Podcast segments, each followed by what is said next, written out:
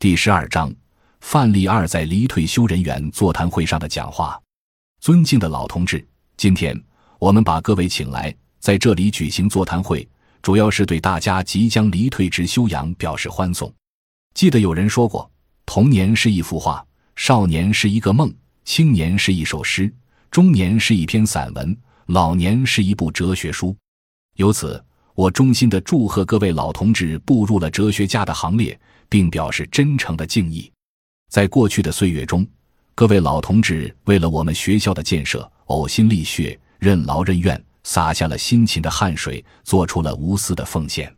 从你们身上，我们学到了不要人夸颜色好，只留清气满乾坤的高尚品格；学到了衣带渐宽中不悔，为伊消得人憔悴的敬业精神；学到了精诚所至。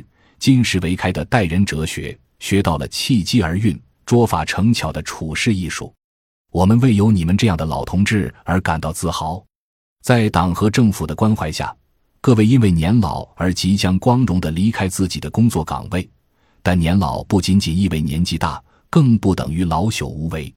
其实，年老更意味着经验和智慧、彻悟和超脱，更意味着人情练达和世事洞明。只要老骥志在千里，总是夕阳无限好。我坚信，有全体在职人员的勤奋开拓和努力进取，有各位老同志的支持，我们学校的明天一定更加辉煌。最后，由衷的祝愿各位老同志身体健康，心情愉快，福如东海，寿比南山。祝愿成居者心远地自偏，相居者悠然见南山。谢谢大家，谢谢。